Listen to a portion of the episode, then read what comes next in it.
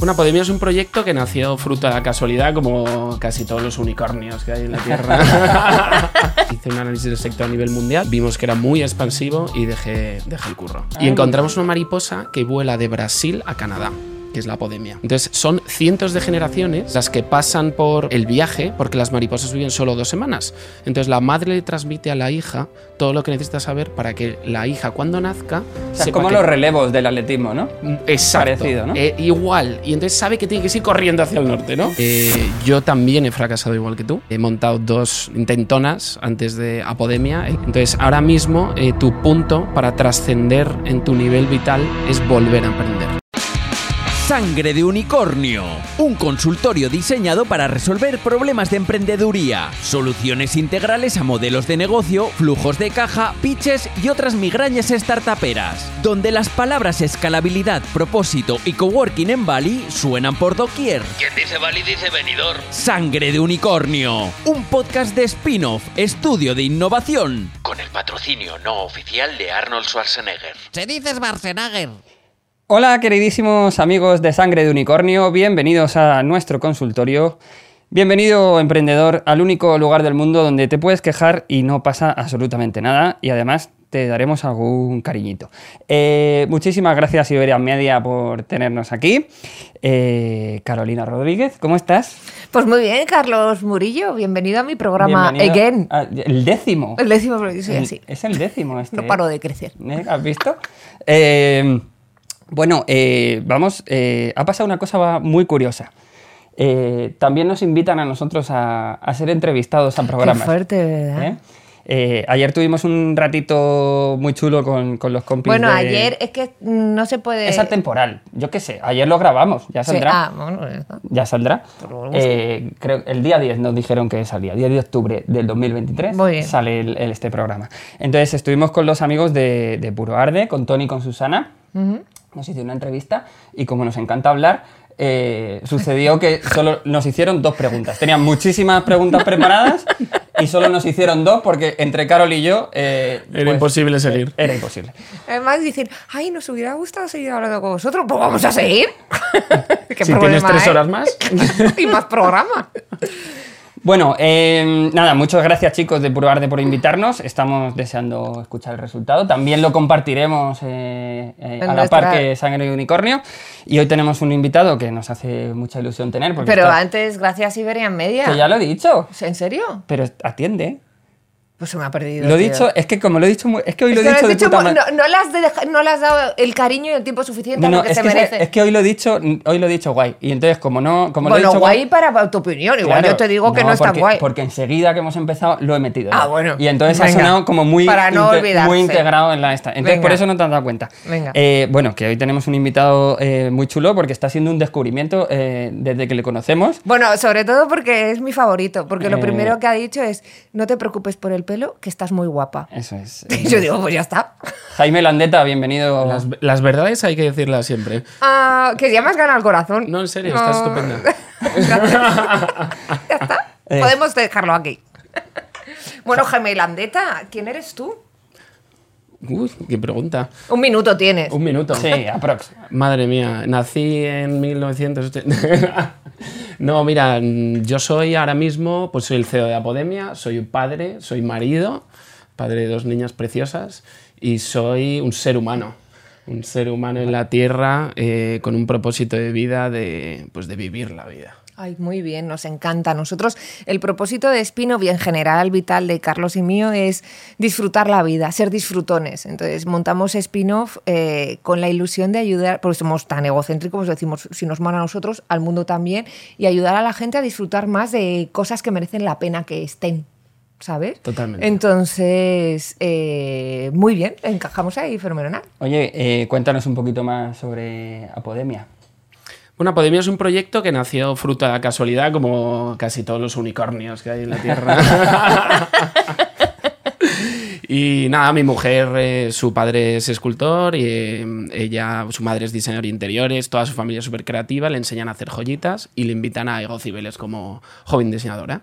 Y entonces ahí pues se nos va de las bueno, se le va de las manos, ¿no? Yo estaba en banca inversión, llevaba cuatro años pues haciendo primero el, el BIOS, que son compras apalancadas, y luego M&A. Y, y me dice, oye Jaime, por favor, ayúdame, tú sabes de empresas, tal. Y yo, bueno, joder, a ver qué quieres. Es que no, no me atrevo a comprar mucho porque luego se acaba, pero es mucho dinero, tal. Entonces, y hice un análisis del sector a nivel mundial, vimos que era muy expansivo y dejé, dejé el curro. Entonces, eh, os cuento esto porque era un momento muy importante. Teníamos que ver el nombre de, Apode- de- de- de Apodemia, ¿no? De, de dónde- ¿Por qué se iba a llamar así, no? Y eso es, en el fondo, Apodemia. Entonces empezamos a buscar nombres de mariposas. ¿Por qué mariposas? Porque es la primera pieza que crea Jimena en su vida. Y entonces eh, yo solo le pedí que empezara por A, porque no teníamos dinero. Y, y entonces teníamos que mm, posicionarnos a nivel internacional en las ferias. O sea, ah, pues siempre, ¿no? Va todo por el alfabético. Y encontramos una mariposa que vuela de Brasil a Canadá, que es la apodemia. Entonces, son cientos de generaciones las que pasan por, por eh, el viaje, porque las mariposas viven solo dos semanas. Entonces, la madre le transmite a la hija todo lo que necesita saber para que la hija, cuando nazca, O sea, es como que- los relevos del atletismo, ¿no? Exacto. Parecido, ¿no? Eh, igual. Y entonces sabe que tiene que ir corriendo hacia el norte, ¿no? Ok. Entonces es espíritu de emprendimiento, eh, de llegar hasta el final del camino, es eh, internacional, diferentes culturas, muchos países, y luego es traslado generacional. Es una madre a una hija. Y así es como se construyen las marcas infinitas. Por eso tu cliente va de 25 a Oye. 45. Cuando pasas de 45 decimos, oye, muchas gracias, pero busca otra marca. Ahora queremos a tu hija. Claro. Sí, mira, nosotros siempre hablamos eh, no de modelos de negocio, sino de modelos de relación. Y esto, eh, entenderlo bien, los escuchantes, al final el modelo de negocio tiene que estar, es una estructura de transacción de dinero. Yo te doy un producto, tú me das dinero. Ya más o menos a partir de ahí hay matices como en todo, Exacto. ¿no? Pero nosotros siempre eh, hablamos de modelos de relación.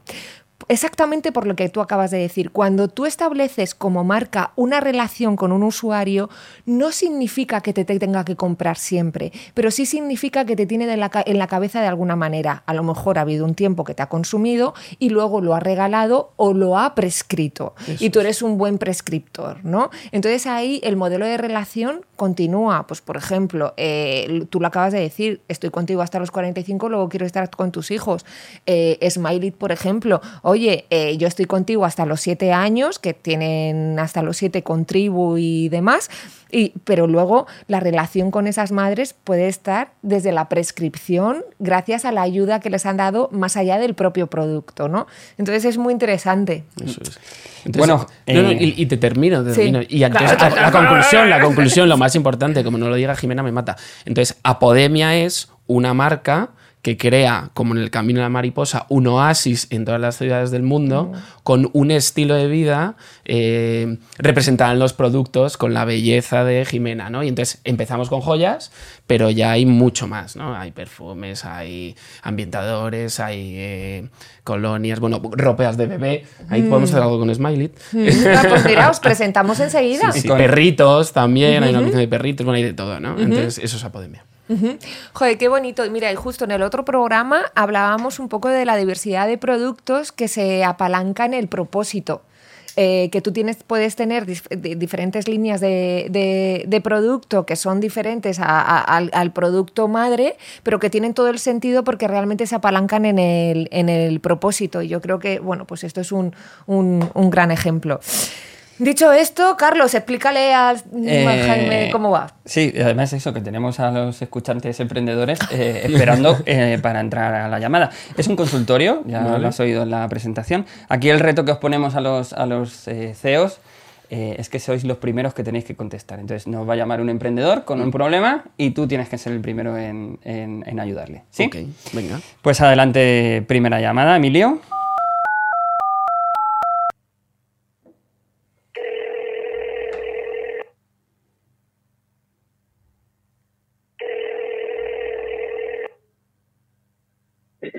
Hola, buenos días. Hola. ¿Quién Hola, eres? buenos días. ¿Quién eres? Hola, buenos días. ¿Qué tal? Soy Mario. Hola Mario, ¿qué tal? Cuéntanos. Bueno, muchas gracias por dejarme exponer aquí. Eh, me gustaría poneros un poco en situación. Eh, yo tengo 43 años, eh, tengo un background de ADE, ahora estoy en una agencia de comunicación en el departamento de New Business y el punto es que no me considero solamente un empleado, soy un emprendedor de alma.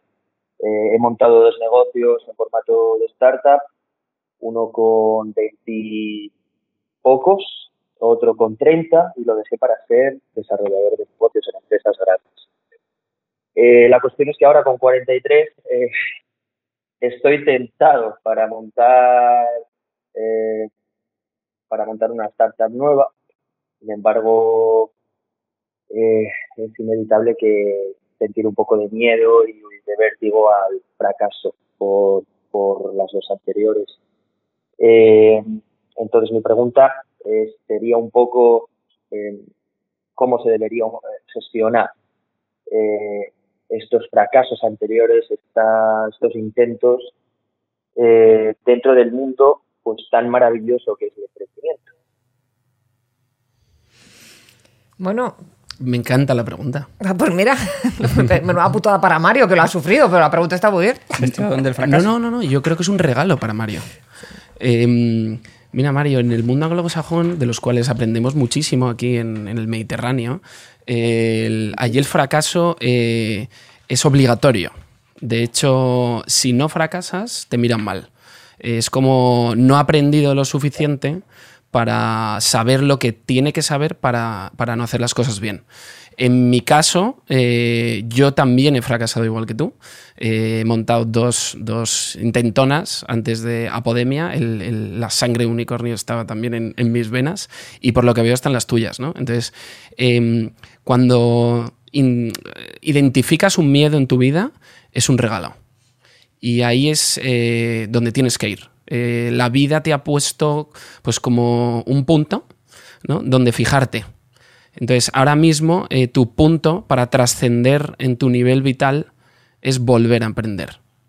Da igual que tengas 42 años. El señor Ortega empezó con 40.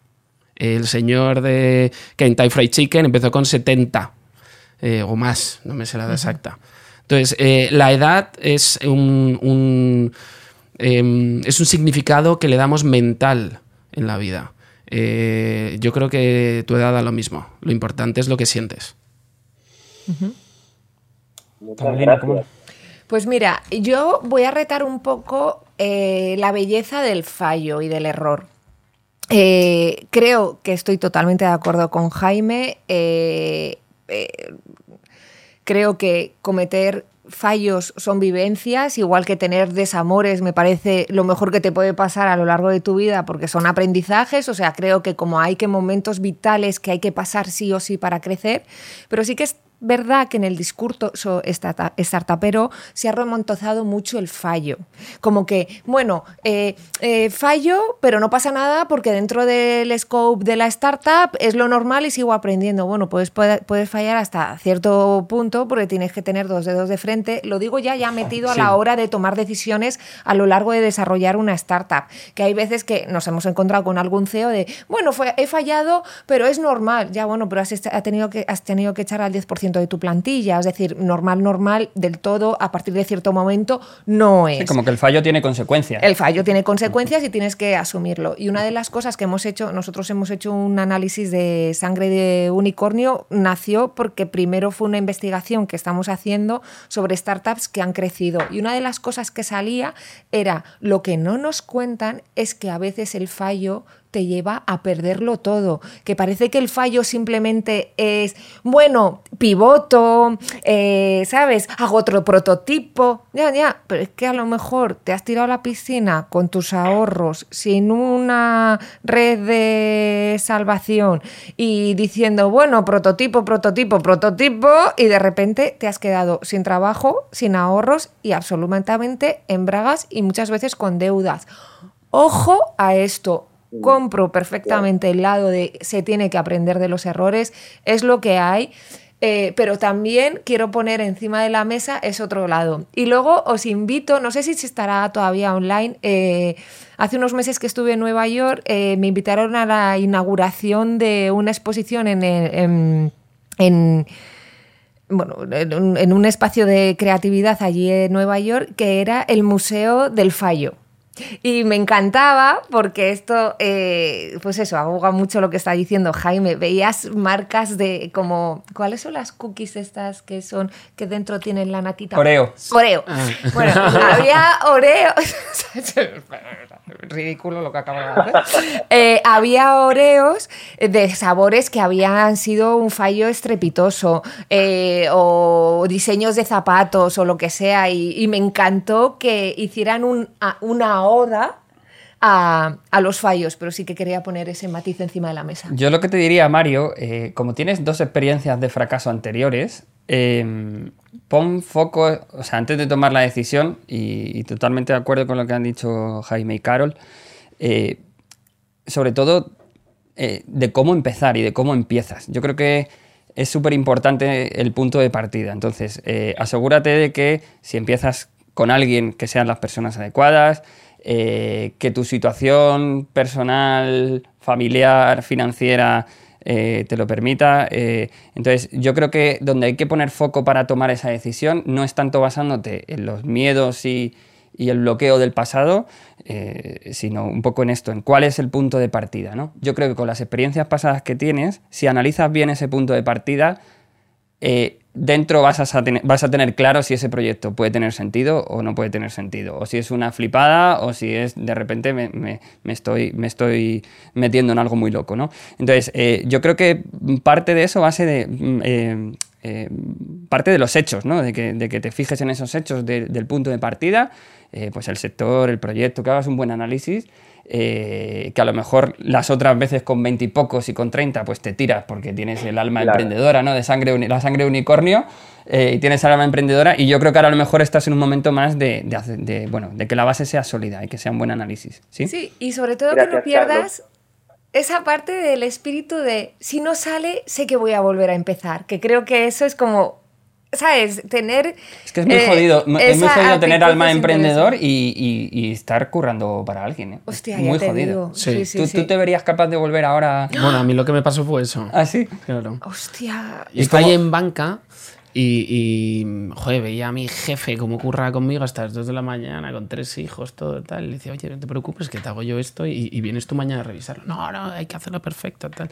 Y decía, es que yo no quiero esta vida. ¿sabes? Yo es que lo que quiero es crear, yo quiero traer, originar negocio, yo quiero tal. Y cuando vino la de Jimena dije, este es mi momento. o sea, Hombre, claro. Vi que el sector estaba bien, hicimos un buen análisis, vi que en España era un momento muy complicado, eso suele ser una oportunidad, se había limpiado el mercado, 2013, eh, aquí España estaba Hostia, muy sí, triste Y, y- y metimos muy poco capital, solo 3.000 euros.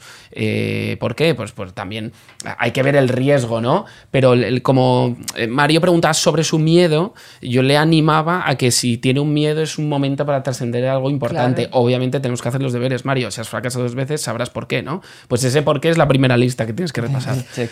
Eh, quiero hacer un Sí, apunte que no, comentado. No tiene que ver con lo de Mario, pero me gusta mucho porque es algo de lo que hablamos también mucho mm, eh, en spin-off. Eh, tú has comentado, yo no quería ese estilo de vida. Nos, nos encontramos con mucho CEO que dice, yo no quería ser este- ese estilo de vida. Sí que es verdad que fundar una empresa es lo que es, pero si tienes marcada la cultura desde el principio de qué estilo de vida o qué pides tú a la vida o qué le quieres dar tú a la vida, ayuda mucho a crear una estructura de cultura de trabajo eh, muchísimo más sana que lo que estábamos acostumbrados con la generación boomer, que fue la anterior a nosotros, ¿no?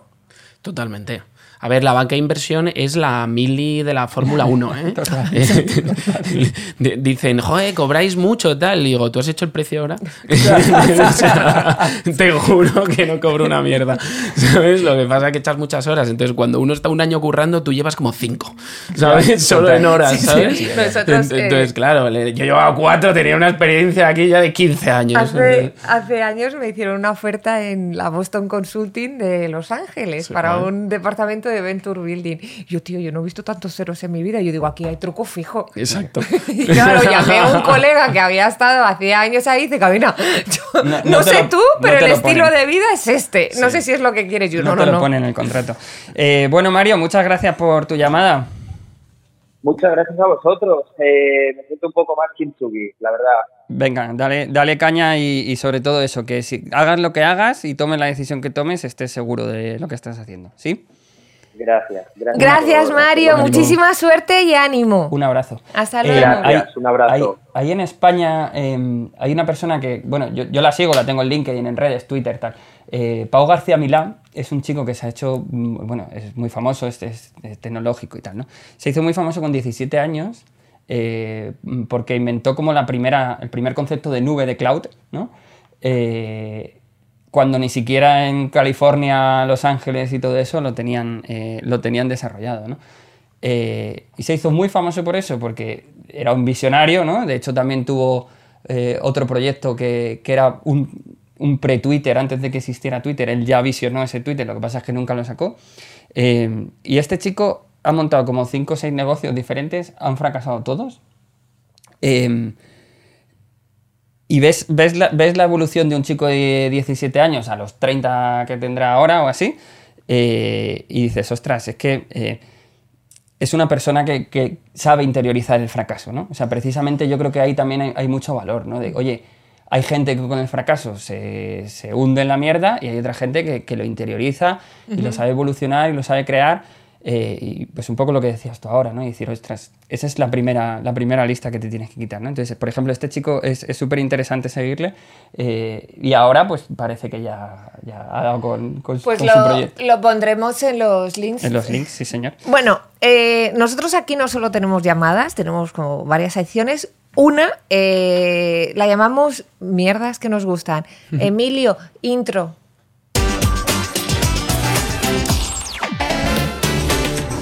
¡Mierdas que nos gustan!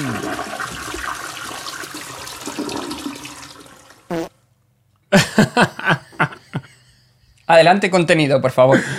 Adelante, Me encanta la cara. adelante conten- contenido de la sección, Carolina.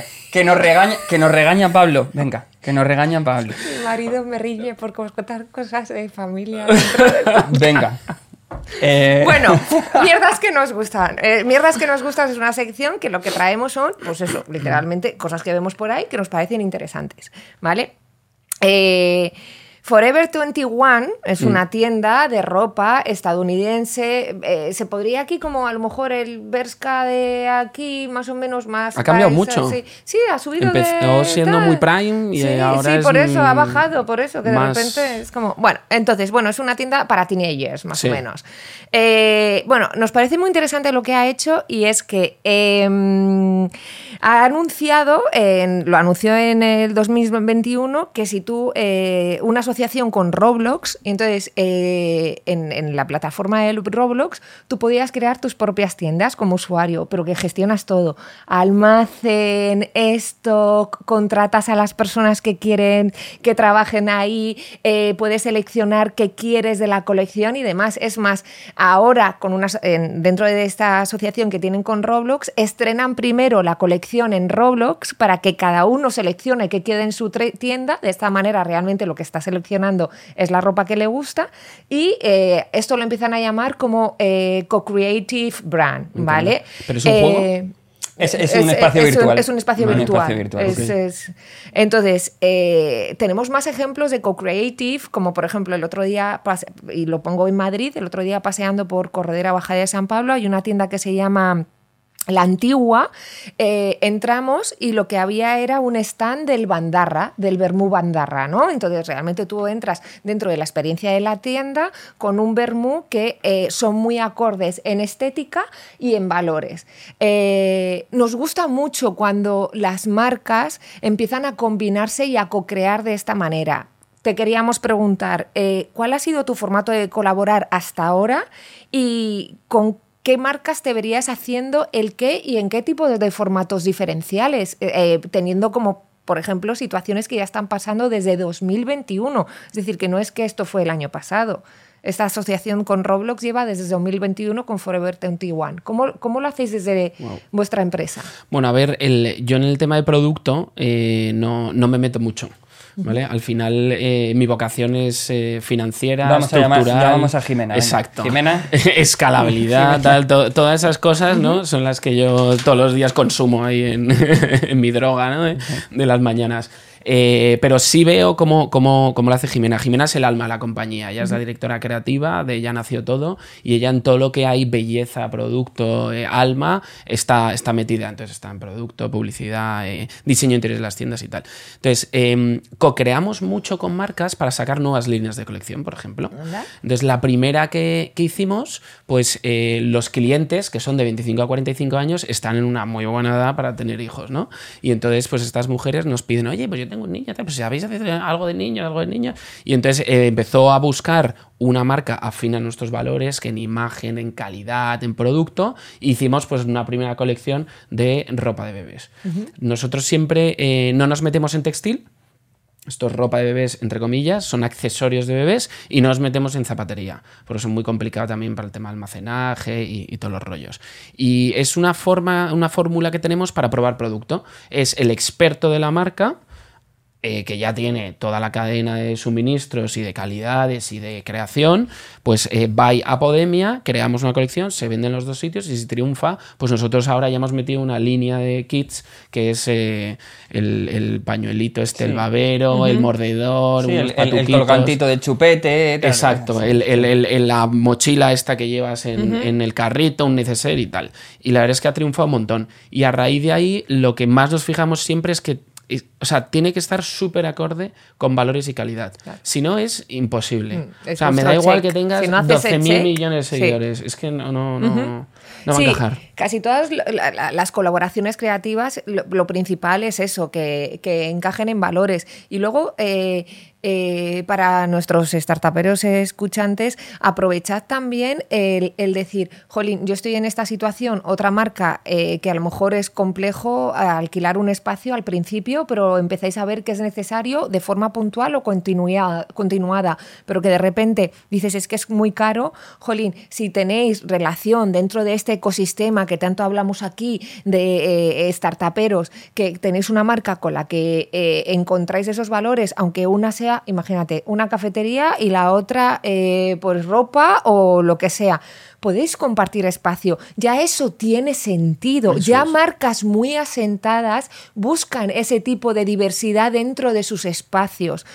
O sea, os dejamos esto encima de la mesa para que lo penséis y digáis, jolín, eh, ¿cómo eh, puedo dar solución a situaciones que normalmente son un pain a la hora de desarrollar mi, negro- de mi negocio o de expandirme? Entonces, os animamos también que penséis un poquito más fuera y que esta parte de co-creative brand lo llevéis más allá de coger al diseñador de turno que te haga una marca, etcétera. Claro, porque tú puedes hacer el co-creator, co-crea- co-creator brand ¿no? Que- con, con producto puro o lo puedes hacer para desarrollar con personajes. Entonces no es lo mismo que Apodemia, que tiene pues una estética X tal, pues que coja, voy a decir una chorrada, ¿no? Pero a un músico de heavy metal que no pinta nada en la compañía o que coja a una escritora que escribe un tipo de libro de romántico de corazón, yo que sé, el, ¿no? O de historias que van muy con la marca, eh, eh, pues eso sí que tiene sentido y es libros, ¿sabes? Que no tiene nada que ver con joyas. Yo, yo una cosa que, que rescato un poco de la conversación esta que estamos teniendo, eh, aparte de valores y calidad, que para mí eso es un must básico, de, de- tiene que encajar en eso,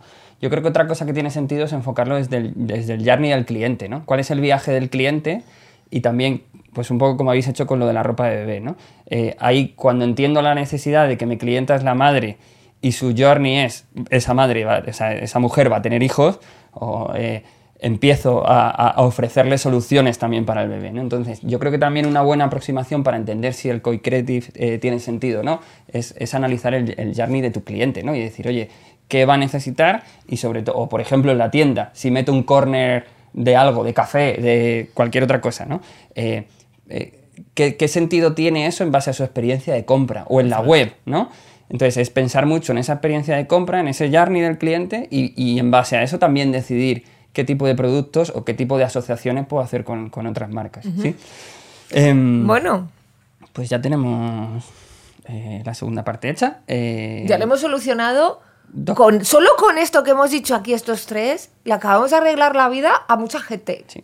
Que quede dicho. Oye, el- el- está Arnold hoy, ahí, el último gran héroe. Eh, Es que, es que siempre será el. hemos único estado, es que, es que hay otra cosa que ha pasado antes de que Bueno, empezara el programa. Fallen in love Eh, con Jaime. le hemos- claro, que es que Jaime está siendo de nuestros fans, eh, porque le hemos dicho que éramos fans de Arnold Schwarzenegger y como mm, no sé si sabéis ya, nosotros incluso lo llevamos tatuado en nuestra piel y que nos has contado al respecto. Tú, mis amigos me matan. Tú dilo, dilo. Adelante. dilo. No, nuestro grupo de amigos del colegio eh, se llama Los Conan. claro. pues es que- porque, ¿Por qué? Porque Arnold es Conan, entre muchas cosas. Exacto. Pues no- no- Por cierto, no nos paga, pero ya sabéis que héroe. no lo patrocina. es un no patrocinador. Ayer eh, salió su última autobiografía. Os recomiendo que os la compréis. Joder, yo qué sé. Y también ha salido un artículo suyo en el New York Times maravilloso que habla de su plataforma Pumping Up, eh, que ayuda a la gente a cuidarse a nivel físico y mental. Dicho que- esto, Motivación todos los días. Vamos con la segunda llamada. Venga. Vamos con ella.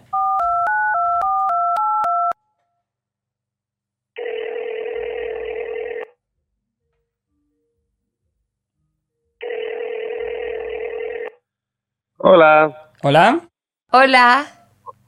¿Cómo, Hola. cómo te llamas? ¿Qué tal? Me llamo Juan. Hola, Juan. Hola, ¿Qué tal? Juan. Cuéntanos. Pues nada, os cuento un poquillo. Eh, a ver, yo tengo una marca de, de complementos y de bisutería. Anda. Entonces, más o menos estamos en el mismo sector o bastante parecido, ¿no? Y bueno, la verdad es que yo empecé por hobby y pues a través de redes sociales y tal, y bueno, han pasado ya tres años y se ha convertido en un trabajo, ¿no? Pero bueno, la verdad es que me he estancado y una de las razones principales por las que me he estancado, creo, es que he llegado a un punto en el que yo hago el producto porque a mí me gusta, pero no alcanzo a entender por qué mi cliente lo compra. Yo no sé, no sé muy bien lo que valora. No, no entiendo lo que le gusta o las razones por las que paga lo que paga. Y bueno, entonces hay colecciones que muy bien, pero hay otras que nada, que las como con patatas. Ok. Entonces, nada, lo que os quería preguntar es que, pues, que cómo hacéis para, para tener ese aprendizaje o qué acciones concretas puedo hacer para tener más, más visibilidad sobre esto. Eso un poquillo. Pues, Muchas gracias. Gracias, Juan. Pues eh. Juan, yo creo que tú tienes la respuesta, eh, porque conoces perfectamente el problema y a veces eh, buscamos como esa app especial que nos solucione el yo que sé o ese, mm, no sé, metodología súper compleja y las cosas son muchísimo más sencillas. Tú quieres escuchar a tu cliente, que es lo que me acabas de decir, para entender por qué compra tu producto. Pues escucha a tu cliente. ¿Qué es lo que hicimos nosotros? Eh, los primeros dos años, Jimena y yo éramos los dependientes de la tienda, los encargados, bueno, todo, todo lo necesario. Y teníamos una cosa que le llamamos el fútbol y es básicamente un Excel con, con una serie de eh, columnas con, con cosas que queríamos saber, ¿no? Entonces, en el proceso de venta eh, intentábamos meter todas estas preguntas. Eh, Oye, ¿y qué colección te ha gustado más? Aunque no se la ha llevado. Pues mira, me ha encantado esta. ¿Ay, por qué? Pues es que veo que las piedras de color pues me gustan un montón. Ah, vale. eh, O, ¿Y cuál? O, por ejemplo, estás en la venta y te descarta un producto. ¿Y, por qué?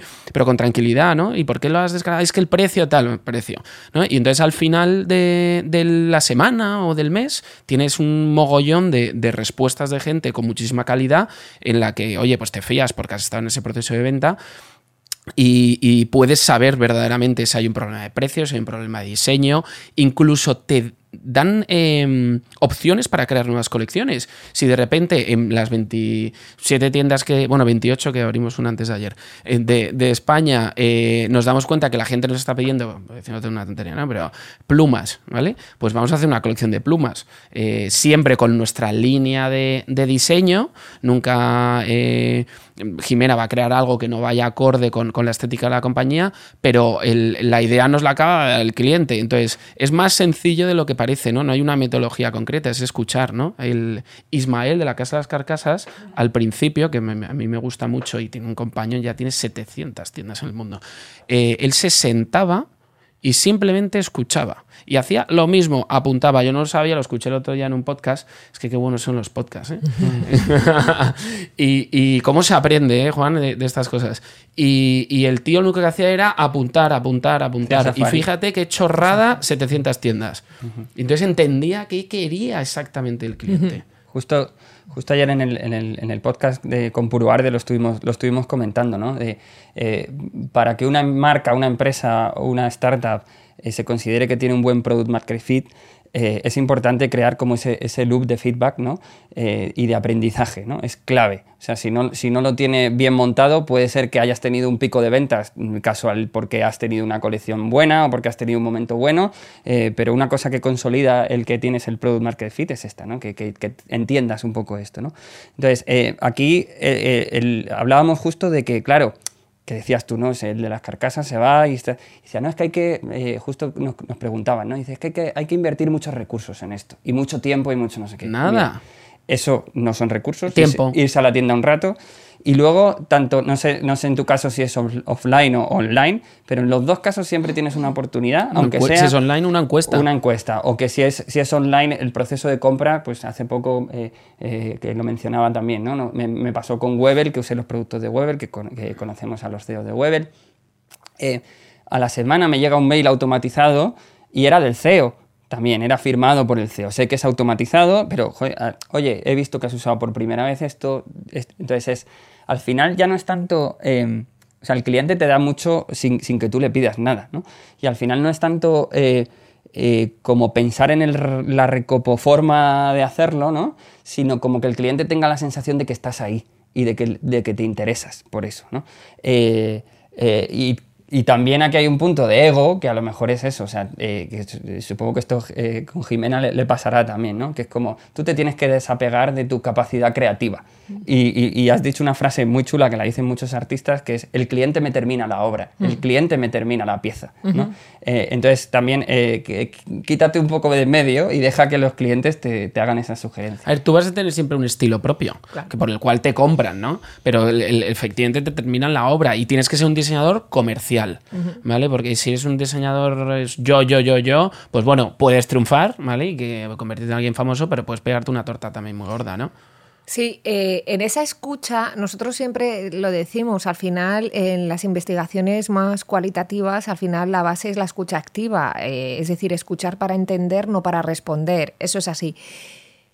Tú tienes que escuchar historias, la gente cuenta cosas muy bonitas sin que le preguntes directamente lo que quieres tú saber. Lo tienes que hacer de una manera un poco como más abierta para dejarle que se exprese. Porque si tú preguntas, ¿a ti te ha gustado esto, sí o no? Pues te va a decir, pues sí o no. Y si no le das más espacio, tal. En cambio, si le haces preguntas más abiertas, como la que ha planteado Jaime, oye, ¿y de la tienda en la experiencia, aunque no te has llevado más de otra colección, cuál es la que más te ha llamado la atención? ¿Y por qué? ¿Y por qué? ¿Y por qué? ¿Y por qué? En los te lo porqués dicen. está, claro que te lo Sí, dice. sí. Y en los porqués están las respuestas. Entonces, eh, porque los datos te pueden decir una cosa que es tan fenomenal. Nosotros tenemos un amigo que es, dirige una empresa de data eh, que es maravillosa y son es- es- estupendos, que se llama Visuality.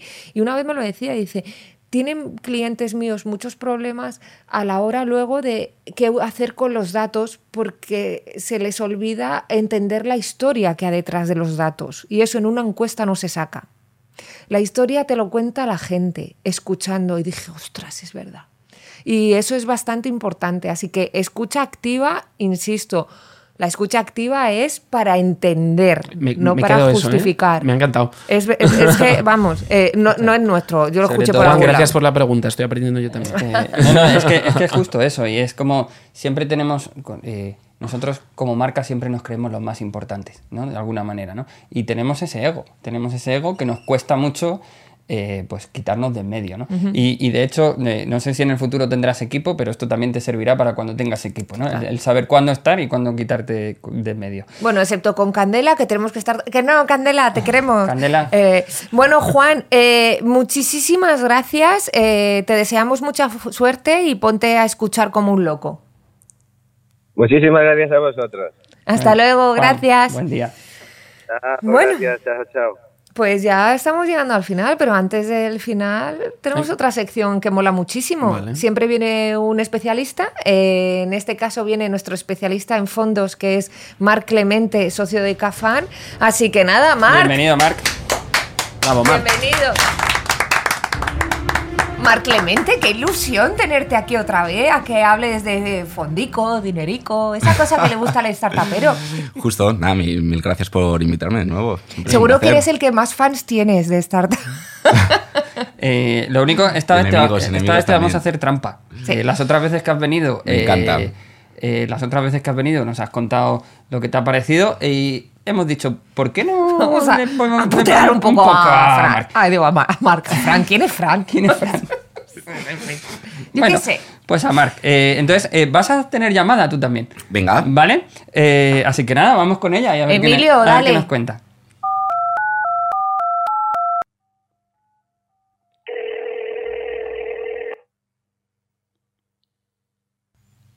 Hola, Hola. Hola. Hola. ¿Quién eres? Hola, buenas. Eh, mi nombre es Lola y bueno, primero agradeceros la oportunidad de poder entrar aquí en directo a haceros la pregunta. Hola. Gracias a ti por llamar. Pues nada, os cuento. Eh, llevo tres años con mi empresa pues funcionando a pleno pulmón, pero para crecer quiero meter inversión y es la primera vez que meto dinero externo. Entonces tengo que hacer pacto de socios y la verdad es que no tengo ni idea de cómo va. ¿Qué tengo que tener en cuenta? Melón, no. Es un melón. Has hecho alguno es- de es estos, un alguno hemos Has hecho. hecho alguno, ¿no? Eh, esto da para un podcast entero de, de tres horas, ¿no? Pactos de sociedad. Eh, no, a ver, lo primero, lo, lo que diría es abogados. Eh, en estos procesos siempre, siempre es bueno tener eso, un abogado de confianza, que haya trabajado varios pactos de socios para el tipo de compañía con, bueno, que, que operas, ¿no? Pero eh, aquí hemos visto de todo, gente que se lo pasa el primo, el amigo que tiene una startup, oye, pásame la plantilla. No, eh, cógete un abogado, eh, porque cada compañía es un mundo y, y cada, cada compañía tiene sus circunstancias. Entonces, oye, eh, meter profesionales es, es importante. Eh, y yo diría que, que hay que entender los, los pactos de socios como, oye, un documento eh, donde, que va a regular las relaciones en, en- en- dentro de la compañía. ¿no? Yo, yo siempre digo que el momento que constituyes una compañía, la compañía es un ente independiente, es un tercero, es una persona que está ahí eh, sentada a tu lado y, y- y- y lo que tienes que, que- que buscar es, oye, lo mejor para la compañía. Un pacto de socios no busca el bien para un socio en particular, ni para el fundador, ni para el inversor, ¿no? Es, es buscar lo mejor para la compañía. Y de hecho, independiente, independientemente a, lo, a que entren inversores, y nosotros lo que decimos es, siempre es bueno tener un pacto de socios, previo a inversores, previo a cualquier eh, entrada de capital. Eh, no sé si es tu caso, pero si tienes eh, otro fundador, ¿no? o sea, sois dos o tres personas las que fundáis la compañía, siempre es bueno regular esas relaciones entre esas tres personas y la, y la compañía. ¿no? Luego siempre se asocia a que los inversores exigimos pactos de socios porque queremos meter cláusulas de control y controlar la compañía. Eh, esto no es verdad. Eh, el espíritu de, la mayoría de estas cláusulas es lo que decía al, pr- al principio, ¿no? Es buscar un poco el, bueno, el buen gobierno dentro de la compañía y proteger a la compañía de- de ciertos, de ciertos eventos, ¿no? Eh, al final los inversores no gestionamos la compañía, no estamos en el día a día, ¿no? Y se pueden dar situaciones que nos pueden mm, hacernos sentir desprotegidos, ¿no? Por ejemplo, una salida de un fundador o la venta de la compañía o más simple como pedir una deuda de un millón de euros, eh, nosotros no tenemos ni visibilidad ni, ni, ni- ni capacidad para poder discutir si es una buena decisión o mala decisión.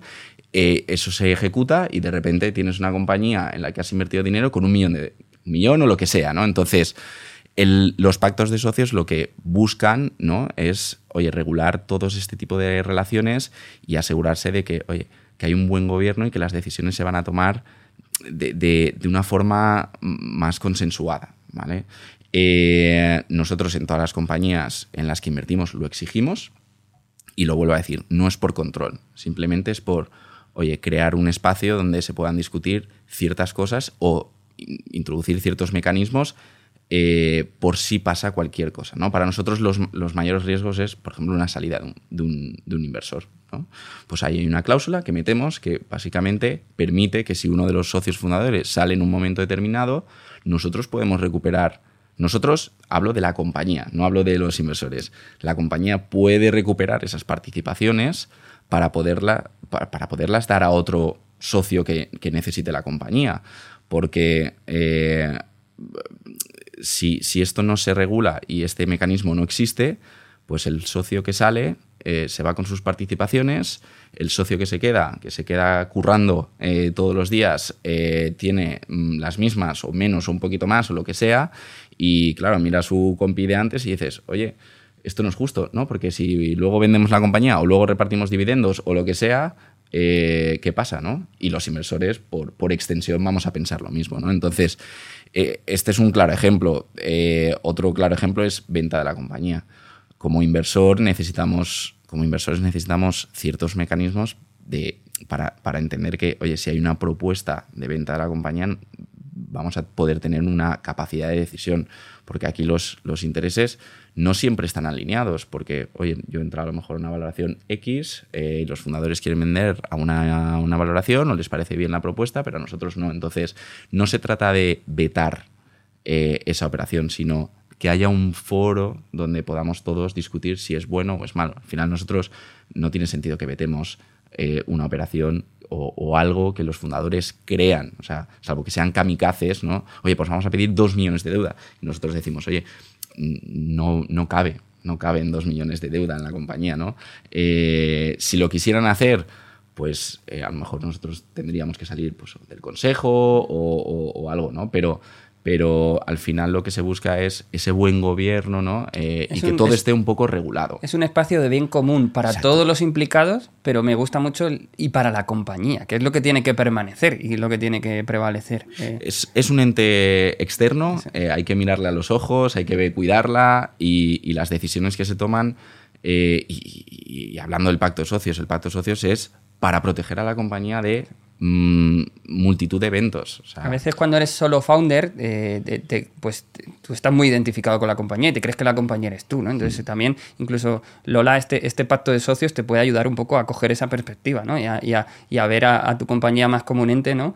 Eh, y, y, hacerlo desde ahí. Jaime, creo que tú tienes algo de experiencia con, con, esto también, ¿no?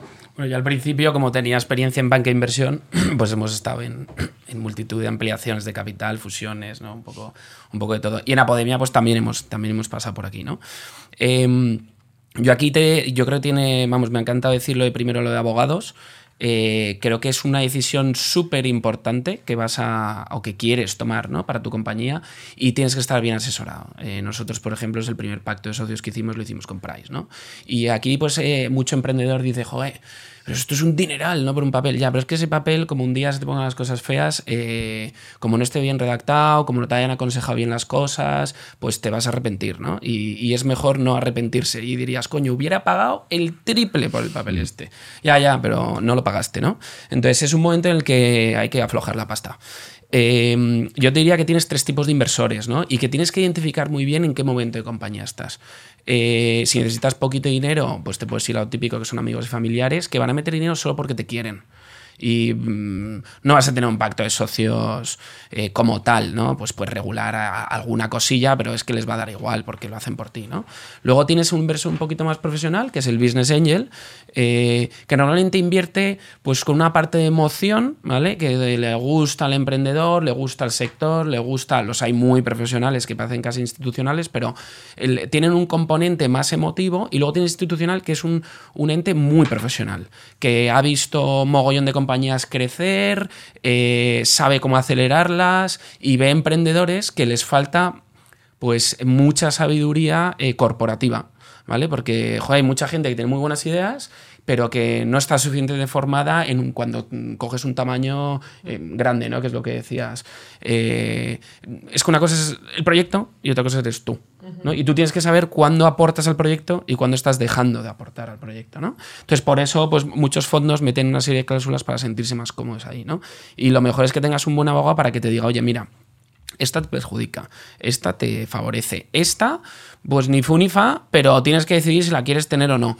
Y, y- y por, por último, como para terminar, te diría que el dinero no es lo importante, ¿vale? Eh, fíjate que estás buscando dinero, pero no es lo importante. Lo importante es que con quien estés sentado estés cómodo.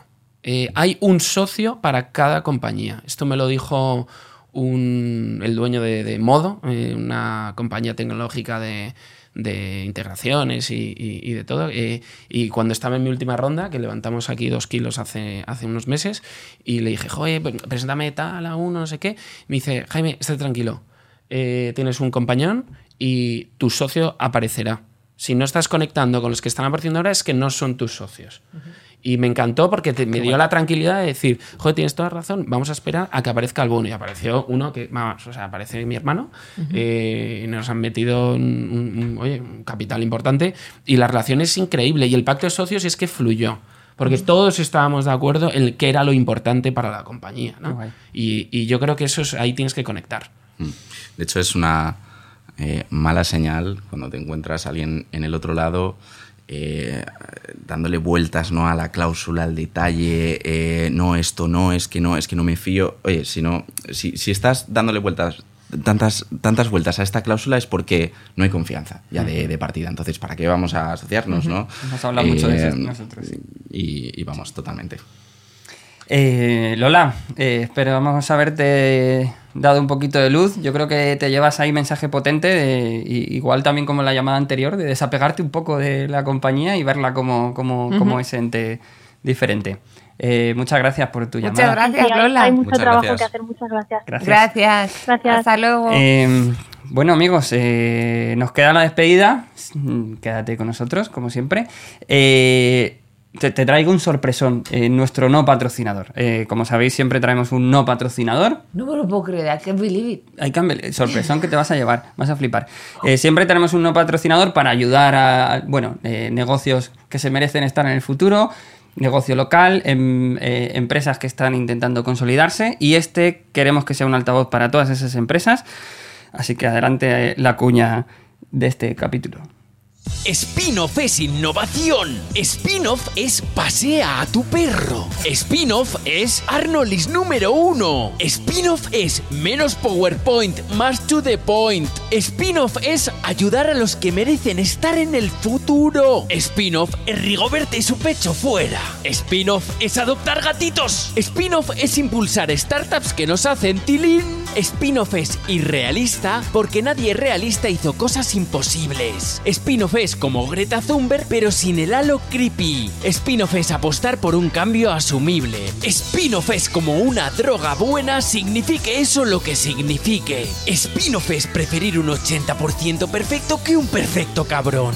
Spin-off no es Bill Murray, pero algo de Bill Murray tiene. Spin-off es hacer lo que nos sale del toto y de paso salvar el planeta. Spin-off es un estudio de innovación.